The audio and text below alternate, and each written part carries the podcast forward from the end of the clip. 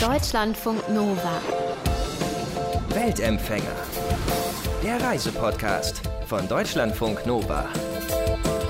Bei der Nachbarin putzen, Nachhilfe geben oder auch mal sechs Wochen in der Fabrik arbeiten. Es gibt ja wirklich viele Möglichkeiten, sich Kohle für eine Reise zu verdienen. Felix Herrmann aus Süddeutschland, der hat was ganz anderes gemacht der hat Pfandflaschen gesammelt. Und zwar auch nicht vor, sondern während der Reise. Felix ist von Oslo, also Norwegen, ans Nordkap geradelt, diesen Sommer, Ende Juli.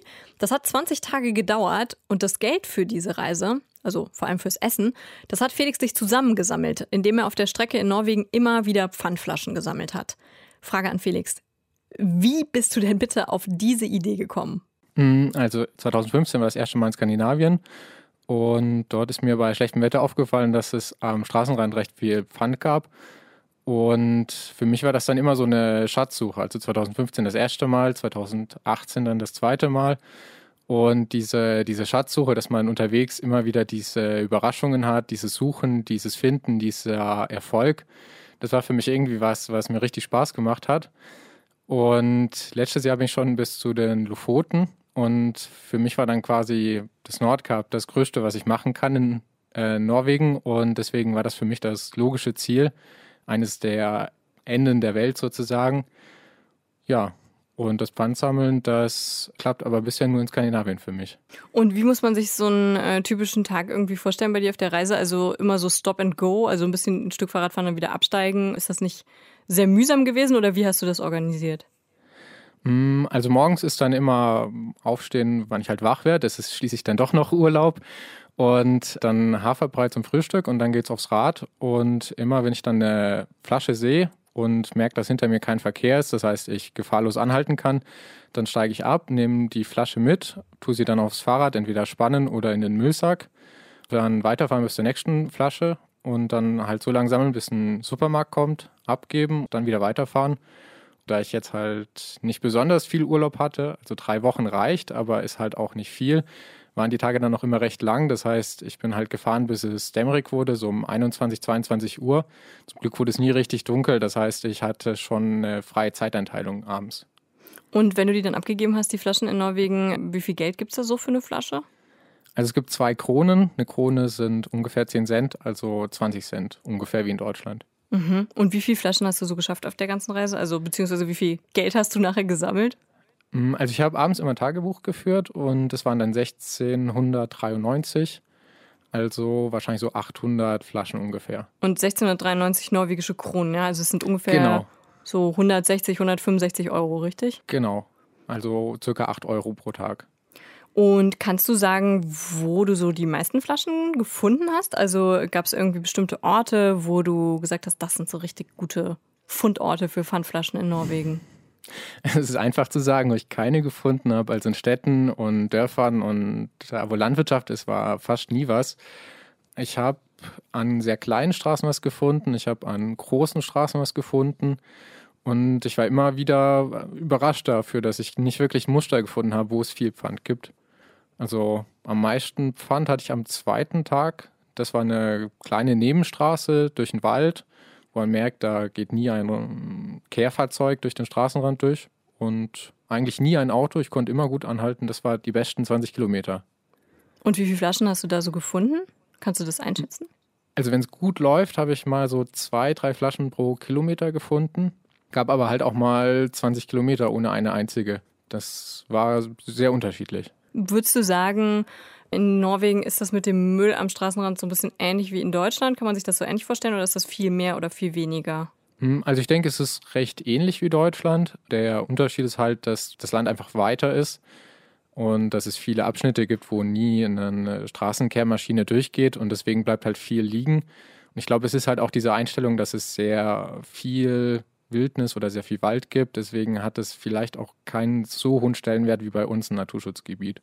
Hm. Konntest du denn dann überhaupt, du sagst jetzt Naturschutzgebiet oder Landschaft, konntest du denn überhaupt dann so ein bisschen auch die Landschaft genießen oder warst du dann einfach immer so fixiert aufs Flaschensammeln, dass du davon gar nichts mitbekommen hast? Hm, wenn mal viel Verkehr war, dann hatte ich eigentlich recht viel Zeit zum in die Landschaft schauen, weil ich wusste, ich kann nicht anhalten. Das heißt, da hat es immer gut funktioniert. Oder auch wenn ich wusste, dass mein Müllsack schon voll ist, dann konnte ich auch immer gut rumschauen. Und bergab habe ich zum Beispiel auch nie gesammelt, weil da ist das Bremsen, Anfahren einfach viel zu aufwendig. Also bergab hatte ich dann auch, wenn ich nicht zu schnell war, dann auch die Möglichkeit, äh, in die Landschaft zu schauen und beim Essen natürlich auch. Fandest du es auch mal ein bisschen eklig, die Flaschen aufzusammeln? Also die Straßengräben sind halt manchmal auch so ein bisschen matschig. Also das ist zum einen das und klar, so eine verrostete Flasche, wo vielleicht auch schon ein bisschen rostig, kantig ist, das ist jetzt auch nicht top, aber ich hatte halt immer meine Handschuhe an, deswegen ging es halbwegs. Hat das so ein bisschen auch deine Sicht auf Flaschensammler in Deutschland verändert? Also hier machen das Menschen ja tatsächlich, weil sie nicht viel Kohle haben, weil sie ihre Rente aufbessern wollen, was auch immer. Ähm, hat das deine Sicht auf die so ein bisschen verändert? Mm, ja, und es ist halt auch dieser Respekt, dass die Leute, die nicht viel haben, aber dass sie halt trotzdem versuchen, nicht anderen auf der Tasche zu legen, sondern selber, naja, einen positiven Beitrag sozusagen zu leisten. Auch aus dieser ökologischen Sicht her finde ich das sehr gut, dass die Leute rausgehen und versuchen, zumindest ein bisschen mehr zu haben. Ja, wer das machen muss, den Leuten kann es echt nicht gut gehen, weil in den Mülleimern ist es schon echt ekelhaft. Und du sagst jetzt auch aus ökologischer Sicht, war das denn für dich auch ein Grund? Also äh, spielt das auch für dich eine Rolle, dass dieser Umweltaspekt dir wichtig ist? Ja, also deswegen bin ich auch nicht zurückgeflogen, was deutlich leichter gewesen wäre. Also bin dann mit Bus, Zug, Fähre zurück. Und es war natürlich schon ein sehr schönes Gefühl, zumindest von Osthold bis zum Nordkap, nicht nur quasi neutral zu sein, sondern sogar eine positive Reise zu leisten, dass danach weniger Ressourcen in der Umwelt waren als davor. Mhm, könntest du dir denn auch vorstellen, in Deutschland bei sowas mitzumachen, also bei so einem Beach Cleanup zum Beispiel oder so einem Fluss Cleanup, wo man ja auch Müll sammelt? Mm, also was mir da so ein bisschen fehlen würde, wäre so diese konkrete Motivation beziehungsweise vor allem die Belohnung glaube allerdings, wenn es zum Beispiel die richtigen Leute wären und man quasi dann halt Spaß hat, mit den Leuten dort zu sein, dann könnte ich es mir auch vorstellen. Also mit Belohnung meinst du wirklich, dass du hingehst und du gibst die Flasche ab und kriegst irgendwie 10 Cent dafür oder so? Ja, das fühlt sich einfach gut an. Und vor allem, wenn man halt wenig hat, dann sind halt auch 20 Cent viel. Das ist ein gutes Stichwort, wenig haben. Du hattest eben gesagt, du hattest ungefähr 8 Euro pro Tag zur Verfügung. Wie mhm. hast du das gemacht, mit so wenig Geld umzugehen? Wo hast du denn zum Beispiel geschlafen? Also ich habe ein Zelt dabei gehabt und dann auch immer wild gezeltet, was dort recht einfach geht. Das heißt, fürs Übernachten habe ich nichts ausgegeben. Wasser habe ich entweder an öffentlichen Wasser hin oder von Flüssen, weil meistens war ich ja im Gebirge getrunken. Und beim Essen, dort habe ich an den ersten Tagen sehr drauf geschaut, also dann viel Nudeln und Brot. Ja, man braucht und ja auch Energie, ne? Wenn man so viel radelt, brauchst du ja auch irgendwie ja. Energie. Ja, also ich habe halt sehr viel gegessen und wo ich dann gemerkt habe, es reicht ganz gut vom Geld her, dann habe ich auch ein bisschen vielseitiger gelebt. Also dann hatte ich zum Beispiel auch mal Hering, einmal hatte ich Käse, das war für mich dann halt schon der Luxus dort. So ein Käse? Und ja, ein Käse hatte ich. ein, ach du, du hattest auf der ganzen Reise nur einen Käse? Also ich hatte einen Käse in der letzten Woche und am allerletzten Tag hatte ich nochmal einen. Mhm. Das war dann quasi so deine Gönnung, dein Luxusprodukt? Genau, Genau, das war der höchste Luxus in der Tour. Und irgendwelche Und, Vitamine oder so? Also du musst ja irgendwie Vitamine aufgenommen haben. Ja, also Äpfel und Bananen gingen ganz gut. Das war so 1,50 Euro pro Kilo. Und dann Trockenfrüchte, also Aprikosen und Pflaumen. Das war auch recht gut bezahlbar. Rosinen und Hafer ist ja auch recht gesund. Du hast jetzt eben gesagt, du hast auch draußen geschlafen, ne? Aber es war doch sicher auch kalt. Also ich meine, du warst auf dem Weg zum Nordkap zwar im Sommer, aber trotzdem. Also im Süden war es mal richtig kalt, da waren es nachts zwei Grad. Aber im Norden waren die Nächte so bei sechs Grad, da war ich ja fast immer auf Meereshöhe. Das ist jetzt mit meinem Schlafsack recht gut. Also so ab fünf Grad wird es ein bisschen frisch, aber das war eigentlich recht komfortabel. Und Baden? Das war weniger komfortabel. Also mhm. im Süden waren die Flüsse so 16, 18 Grad. Das ging ganz gut. Und so vor allem in der dritten Woche waren die Bäche dann halt meistens mit Schmelzwasser und so vielleicht 10, 12 Grad. Das heißt, so eine schnelle kurz nass machen, das geht, aber viel mehr war einfach nicht drin. Und manchmal gab es halt auch Raststätten, wo es einen Wasserhahn gab und als Shampoo hatte ich Roggenmehl. Das heißt, konnte auch mich überall meine Haare waschen, ohne dass ich da jetzt ein schlechtes Gewissen haben musste. Mhm. Also du meinst auch so in Gewässern, die in der Natur waren? Genau, mhm. genau.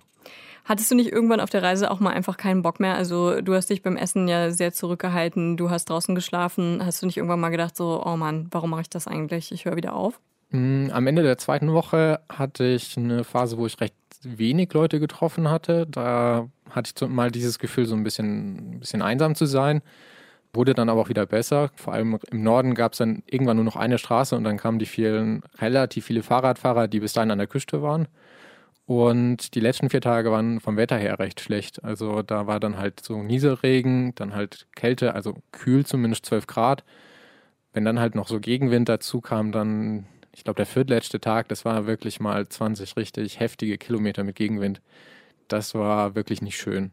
Du sagst jetzt, da oben waren dann auch ein paar mehr Leute und da ist eigentlich nur noch eine Straße. Kannst du die mal beschreiben, wie es da oben aussieht? Also nur noch eine Straße und alle müssen da irgendwie lang, ne? die zum Nordkap müssen. Wie muss man sich das vorstellen? Also landschaftlich ist es bis 200 Kilometer vom Nordkap gar nicht so anders, weil es immer noch Bäume gibt. Also die Schneegrenze sinkt natürlich deutlich.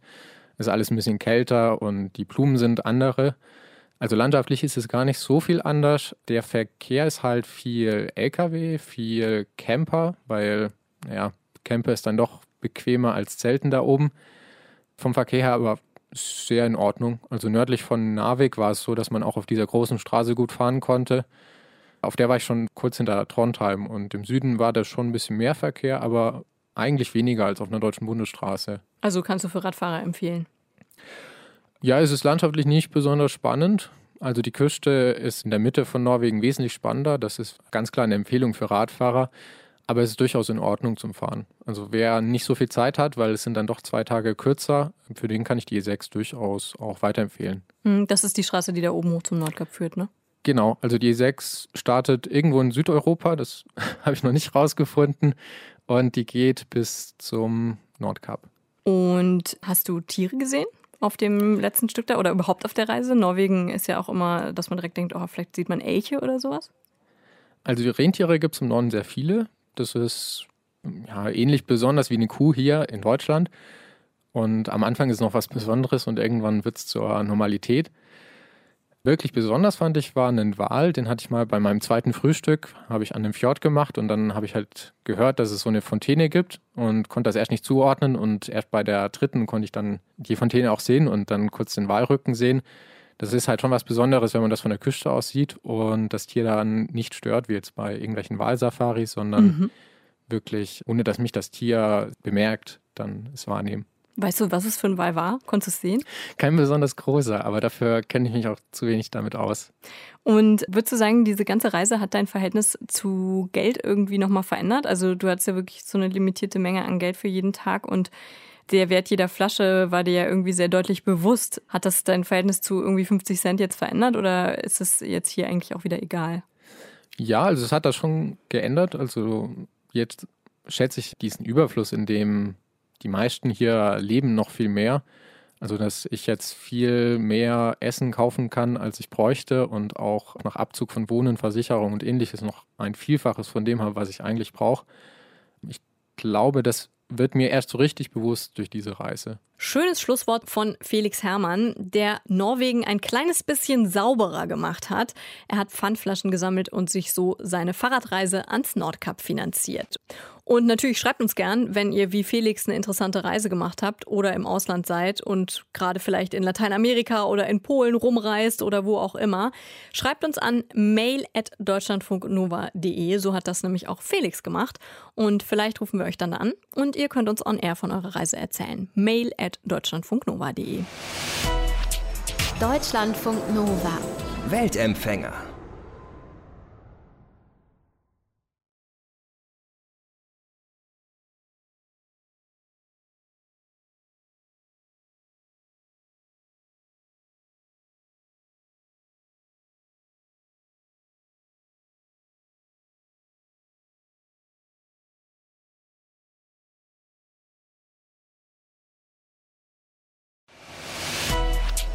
Deutschlandfunk Nova.